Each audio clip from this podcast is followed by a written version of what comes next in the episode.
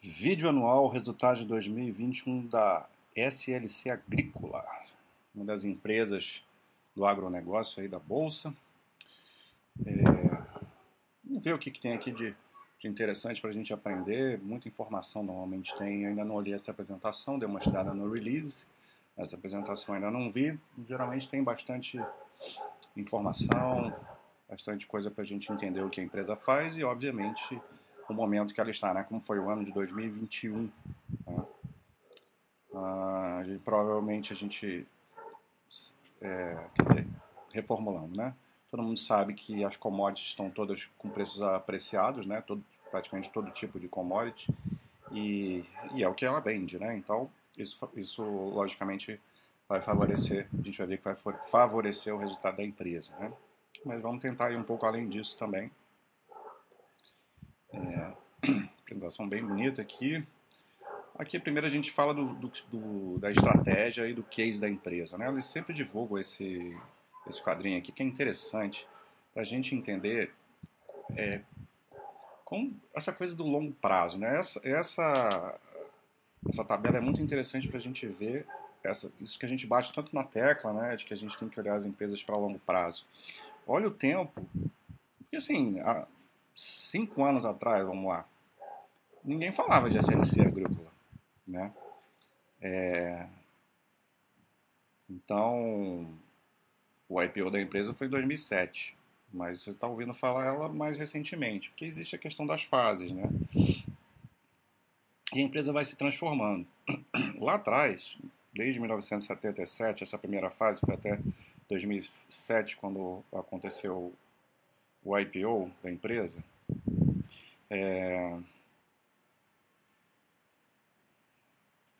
a, a, empresa ela trabalhava com o modelo de negócio onde toda a 100% da área que ela plantava, né, de onde ela utiliza os seus recursos, é toda própria, áreas próprias, né? E estava num momento em que as terras elas não estavam maduras, elas não tinham um potencial de, de, de plantio e de colheita é, muito fundamentado. Isso leva tempo para acontecer. Então, foi uma etapa de transformação de terras gradual.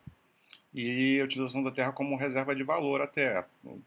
As terras naquela época tinham um, um valor X e com o tempo aquilo foi aumentando de valor, né? a terra foi se tornando mais é, rentável. Né?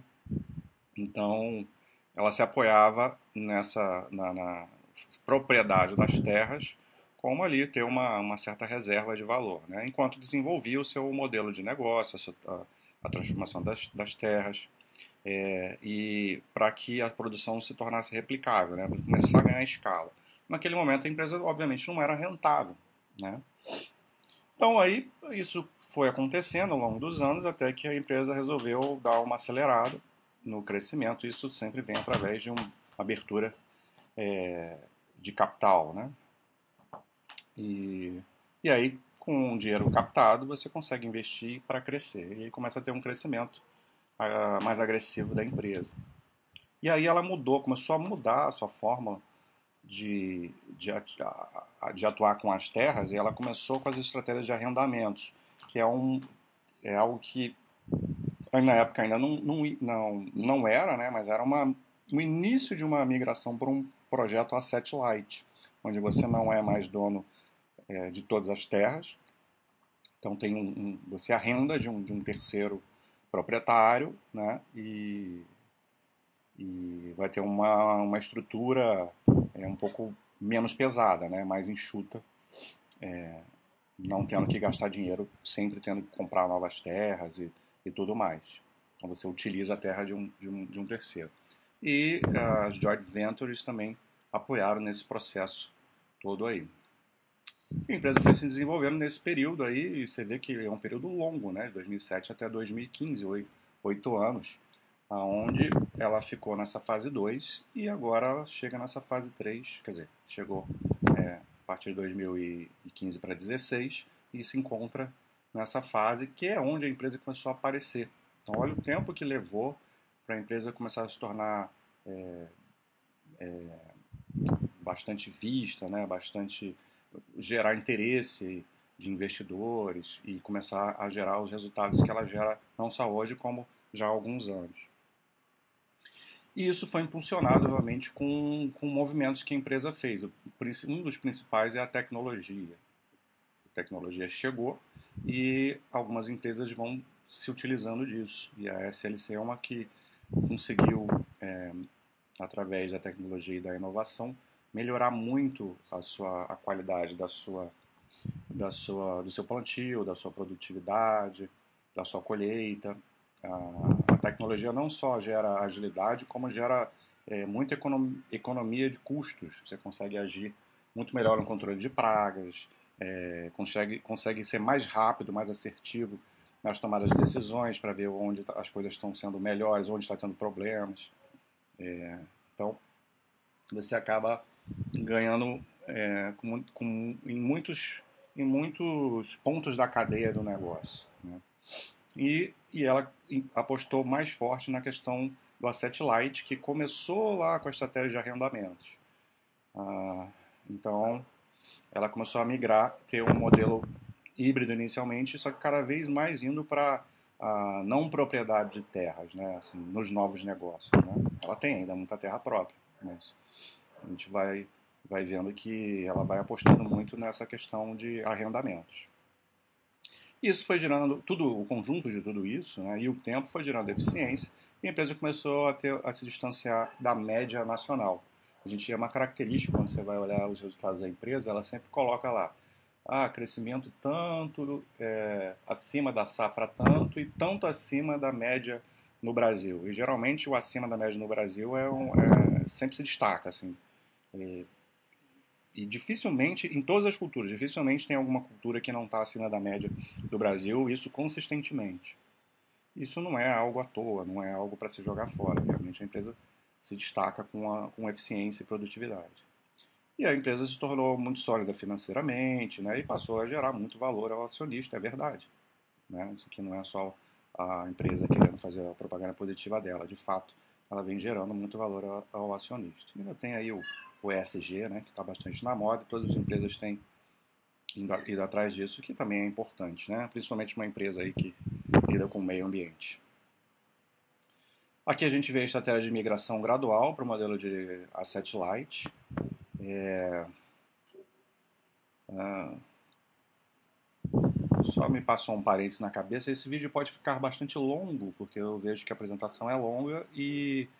Mas dane-se, né? Acho que o importante aqui é a gente aproveitar o, estudo para quem está interessado, né? Tem empresas que são mais simples e a gente pode fazer vídeos mais rápidos, mas tem empresas que exigem uma, um estudo maior, é o caso aqui. Então vamos lá, feito esse disclaimerzinho aí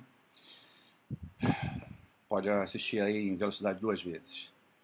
Então, a migração para o modelo A7 Lite. É, 66,5% da área plantada nessa safra atual, que é 21-22, é oriunda de arrendamentos de joint ventures, ou seja, mais da metade hoje não é mais de propriedade. Lembra que lá atrás 100% era da empresa, agora aí cerca de 40 é, 35% 34% e meio, para ser mais exato, é dela. Então olha que mudança radical, né?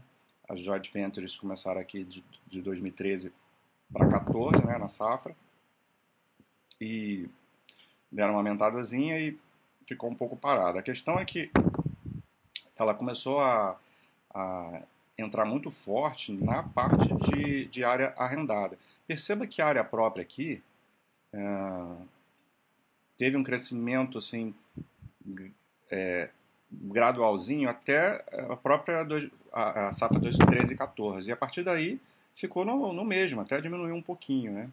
E a parte de arrendamentos foi gradualmente crescendo e, e, e, deu uma explosão agora que tem a ver aí com, a, com as últimas os últimos negócios que a, que a empresa fez aí com a Xingu né?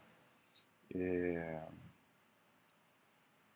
Terra Santa e, e e, e teve aí uma praticamente dobrando aqui a praticamente não dobrou né a área a quantidade de área arrendada a ponto de chegar aí na de ter a mais maior parte sendo vinda disso aí.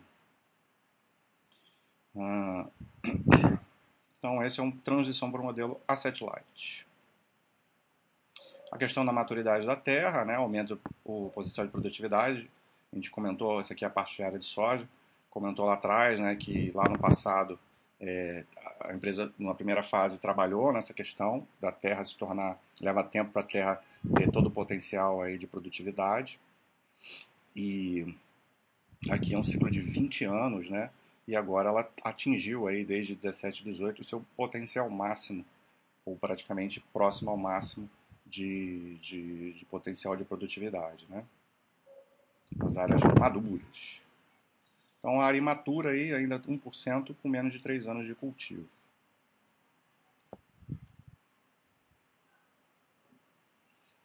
Estratégia de maximizar a utilização dos ativos. Ah, então tem crescimento de área plantada, né? 45,8% nessa. Isso aqui é uma estimativa para a safra 21-22.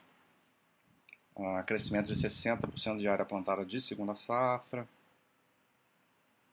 E aqui a gente vê o crescimento de área, é, de área plantada ao longo dos anos. Aqui é a estratégia da Terra Santa, né? Terra Santa Agro. É, as áreas são maduras no Mato Grosso, que é uma região muito excelente, né, de, de um potencial produtivo, muito próximo já às terras que boa parte das terras que, que a SLC já tinha, então isso gera um potencial de sinergia grande. É, aumenta, aumenta obviamente a quantidade de área plantada, né, de primeira e segunda safra, é, juntando as duas aí 145 mil hectares a mais. Então aqui ó, maior escala e redução de custos, que eu falei das sinergias, né, por estar, principalmente por estar perto de, de onde ela já atua. É um contrato longo de 20 anos. É,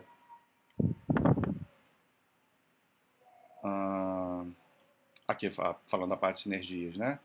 As integrações de processos, sistemas e pessoas, isso aí tudo com o tempo você vai reduzindo as despesas é, da empresa, né? E o negócio é recente, né? Começou a partir do segundo semestre de 2021.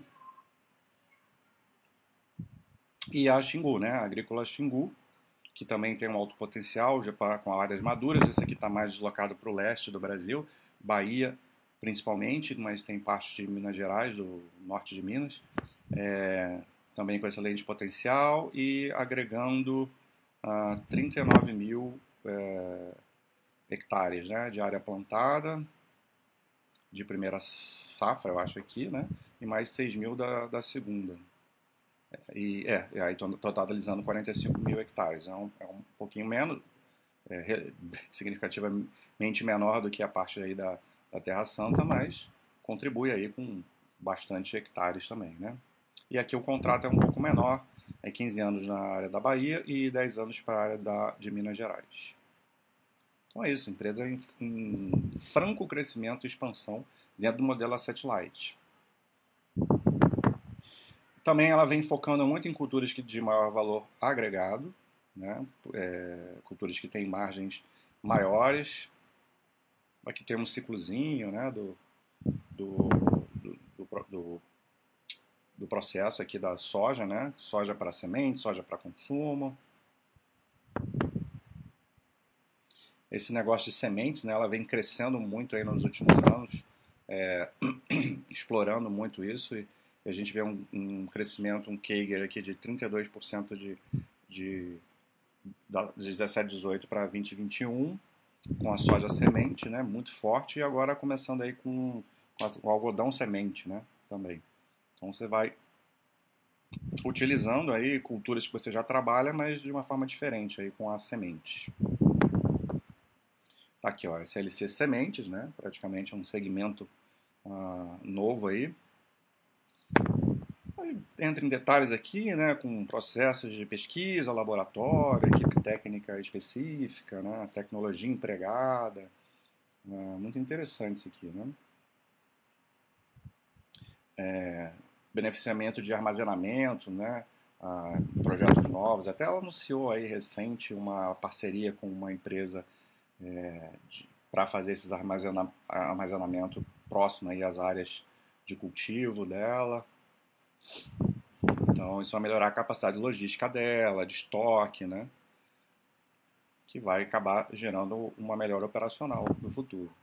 deve, se, é, se espera, né? Isso aí depois a gente vai ver é, a concretização disso.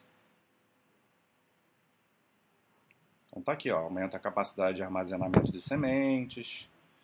Ah, com esse novo projeto aí. É um investimento a satellite também. Um contrato aí de 15 anos longo, né? Eu acho que essa aqui é esse que eu falei, que eles estão agora, esse projeto novo que eu, que eu tinha visto que era no Mato Grosso. Muito interessante. Aqui tem uma integração da parte de lavoura com pecuária. Ah, que maximiza a produtividade, né, a utilização dos ativos em terceira safra. Ela começou a falar um pouco mais né, dessa parte de, de juntar com a, com a pecuária, até não divulgava assim, muitos números relacionados a rebanhos, agora já vê ali no release resultado vindo de, dessa parte de rebanhos. Isso melhora né, as condições físicas e biológicas do solo, né, deixa lá os animais pastando, né, aumenta a fertilidade e tal é, diminui a dependência de insumos externos para fazer esse trabalho né, de fertilização da terra, utilização de custo fixo da atividade agrícola, então adiciona valor aí. Aqui mais aqui é um gráficozinho mostrando ah, o ciclo né, dessa, dessa sinergia aí do, da agro, do agro com a pecuária.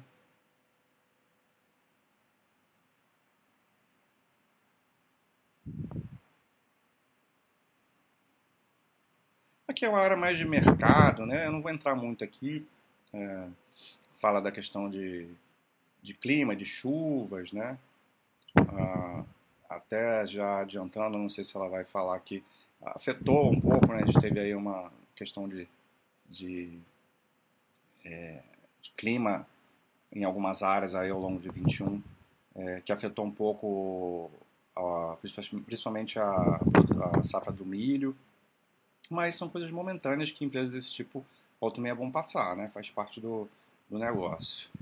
E a parte aqui, ó, gente já falaram lá, né? Commodities estão, estão com tudo. Aqui é preço de, de soja, né? É, no, no, mercado, subindo bastante aí no, nos últimos anos. É, demanda, demanda também crescendo, né? Milho crescendo, tudo, tudo, a gente vai ver que todas as commodities estão crescendo absurdamente, né? Produção e consumo também, e o algodão também deu uma explodida aí. Então tá lá em tudo lá em cima. Tem a questão do que sempre surge aí, né? Com os arautos do inferno. É, fertilizante, vai faltar fertilizante, as empresas vão se ferrar e tal. Então perceba que essas empresas elas, elas se adiantam com essas coisas. Né? 83% do cloreto de potássio já foi comprado, 59% dos defensivos também, 49% dos fosfatados. É, então ela mais da metade, boa parte aí do que ela precisa já está assegurado para a safra, é, para a próxima safra. Né? Então, isso obviamente minimiza os impactos e mantém as margens, porque a gente sabe que vai ter escassez disso, vai aumentar preço de fertilizante nesse, nesse momento aí de curto prazo, mas a empresa já está preparada para enfrentar o curto prazo. Aí no médio a gente vê, né? Não adianta ficar preocupado com isso agora. A empresa fez a parte dela.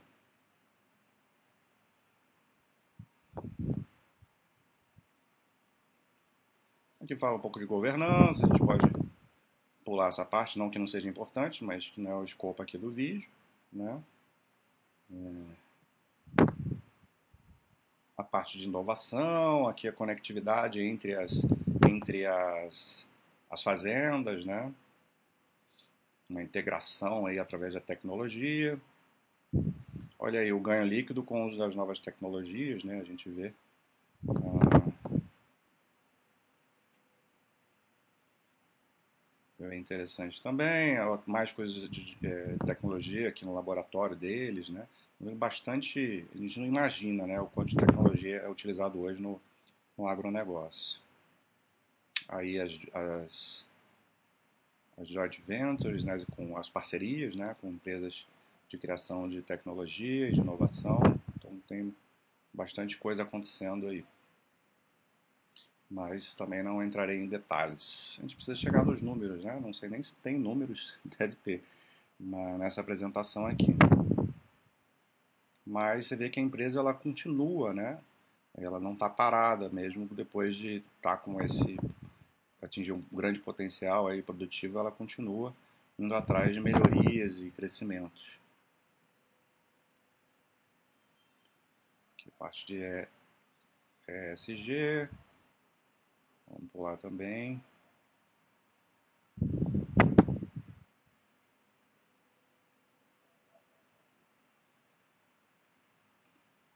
E agora sim os resultados, aquilo que talvez você estivesse esperando o tempo inteiro desse vídeo. Né? Ah, então vamos lá, destaques financeiros. Receita líquida. Receita líquida crescendo aí 40, 41%, né? 4,3 bilhões de receita líquida. É, praticamente assim, esse crescimento todo vem do, do preço, do aumento do preço dos produtos vendidos, né? Porque, desculpa, o volume, o volume deu uma diminuída por questões é, pontuais. O, a parte do, acho que é do milho, se eu não me engano, teve é, problemas que outras empresas estão enfrentando, de outras áreas até, né? Que é a questão de é, frete, dificuldade de transporte, né? Containers, é, nos navios e tal, né? Você teve uma, uma pouca oferta, muita demanda, então isso acabou atrapalhando é, a produtividade, o volume, né? E em outras culturas, a pura estratégia da própria empresa, ela, ela resolveu adiar a, esse receitamento para o resultado de 2022. Então, o que não veio de volume aqui no, no, no fim de que seria aí do fim de 2021 vai vir em 22. Então não é algo que ela, que ela perdeu, né? É algo que só foi adiado. De qualquer maneira, com o preço lá em cima, ela pôde muito bem fazer isso. E provavelmente isso é para aproveitar também mais ainda a aprecia, apreciação de, de, desses produtos, né? Por isso ela adotou essa estratégia. Tem também a entrada aí do, do das novas das aquisições, né, que contribuem aqui. Mas se eu não me engano, esse resultado aqui, ela, ela é, pega lá o resultado da, da Terra Santa e da Xingu antes de, de consolidar e para fazer um comparativo aqui depois de consolidou. Mas não tenho certeza que aqui não está discriminado é, como ela fez aqui. Uh, lucro bruto crescendo aí também. Você vê que ela já ganha eficiência aqui no, é porque assim, tem essa coisa do, da variação do valor justo dos ativos biológicos, né? O que, que é isso aqui? Isso aqui você faz uma estimativa no ano anterior do quanto vai ser a sua margem bruta, quanto que você vai vender o seu produto. Só que como o preço explodiu, né, subiu muito, então aumenta muito essa variação. Aí acaba que isso é, é a projeção que você tinha de, de margem a apropriar aumenta e aí dá essa variação aqui. Então isso acaba é, afetando o resultado aqui de lucro bruto. E, e também tem a ver aqui com a gestão da, da empresa, com essa questão dos custos, né? Porque todo mundo sabe que o custo dos produtos vendidos está aumentando muito e aqui aumentou também, obviamente, para a SLC, só que ela conseguiu é, tornar isso, é, remediar isso até em muito, né? mitigar bastante isso, é, até porque há um, um, o custo aumentou né, do, do, do, das receitas, o preço né, para contribuindo para as receitas. Então, o conjunto dessa gestão da empresa, com o aumento do preço das commodities, é, fizeram com que teve esse crescimento absurdo aí do, do lucro bruto, né? E obviamente a margem bruta, né? Tá bizarro aqui, foi 51,5%. Então, já é um ganho de produtividade muito grande e o operacional vai lá para cima, né? Uh, EBITDA ajustado aqui é de 1,6 bilhões, né, quase 1,7, crescendo 75,5%. É, teve aumentos de despesas aqui também, inclusive nas gerais, a, as gerais administrativas, se eu não me engano. Tem despesas com venda, obviamente, aumenta, mas ainda assim, resultado bastante forte, né, aumentando a margem para muito ganho de produtividade, 38,6. Isso já é ganho de sinergia, né? Da, com as aquisições. Veio, está vindo muito rápido, né? O quanto ela está conseguindo diluir custo com essas aquisições aí. Aumentou muito a capacidade produtiva da empresa e aproveitando toda a sua infraestrutura já, já existente. Ah, a Terra Santa, as pessoas tinham preconceito, né, porque era uma empresa que tinha números ruins, mas o problema da Terra Santa era a parte de gestão financeira, da, da não era o problema da produtividade. A Terra tinha uma produtividade excelente, né? É, e, então o problema da empresa estava no bottom line, né? não, no, no, não lá em cima no top line, no receitamento, no, na venda de no volume e tal. Era a dívida muito alta e que dentro da SLC essa dívida já foi já foi é, a gente vai mostrar no final aí que você vê que não é preocupação nenhuma. Então, o EBITDA ajustado crescendo muito, mais de EBITDA ajustado, já falei, e aqui o lucro líquido aí acaba indo no, a rebote, né? Mas tudo isso aqui veio desses ganhos aqui com o lucro bruto, né? Que foi muito alto. Fruto, mais uma vez, da questão do, dos preços que estão lá em cima. Aqui, ó, vê como aumentou absurdamente a dívida líquida? Isso aqui não é para você assustar, né? Foi de 780 milhões para 2,3 bi, né? É, porque aí entrou aí a dívida do, do das, da, da aquisição, relacionada à aquisição da, da Terra Santa.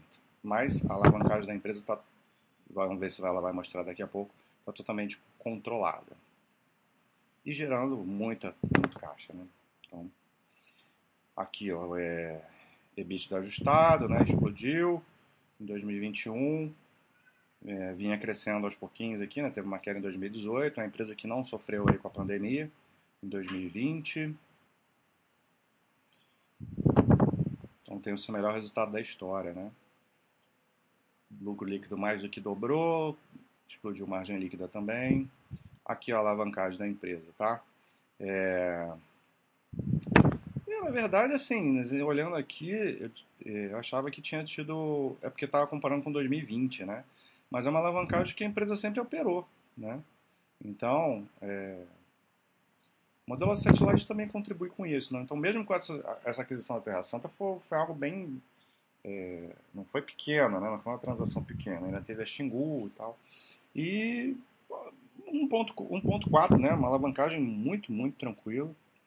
É, ainda mais com esse poder de EBITDA que a empresa está tá, tá conseguindo agora. Então, totalmente dominado aqui, o problema do, da estrutura financeira da Terra Santa já, já era, né? já, já resolvido. E aqui, a parte de dividendos, né? Proposta aí de mais do que dobrar o dividendos que vinha sendo pago aí no, em 2020. Aqui eu falei que está gerando muito caixa, é, aqui você vê negativo, mas aqui é a geração de caixa livre, tá? Não é o fluxo de caixa operacional da empresa. Vamos ver se tem aqui no... Aqui, ó. Fluxo de caixa operacional, 435 milhões em 2020, né? Então, gerando bastante caixa, obviamente bem menos do que, do que 2020, né? Mas tem a ver aí com, com o momento dela. E a geração de caixa livre negativa pela primeira vez em muitos anos, por conta da, do exatamente da, dos investimentos na aquisição, né? mexe muito capital de giro, entra dívida para dentro do balanço, entra estoque para dentro do balanço e por aí vai. Mas isso aqui é uma, é uma questão momentânea também, né? Já é uma empresa já é uma empresa que já tem potencial de, de geração de caixa livre positivo.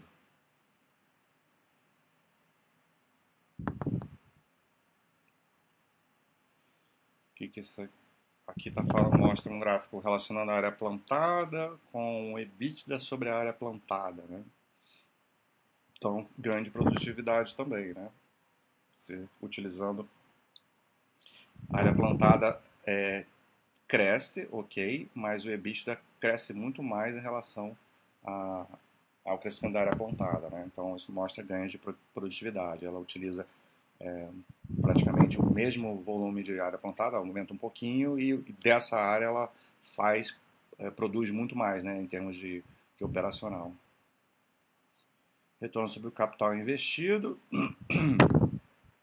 também aumentando, né? Que é esse verdinho aqui, né? Aqui é a ROI, né? Então, ROI eu não curto, não. E aqui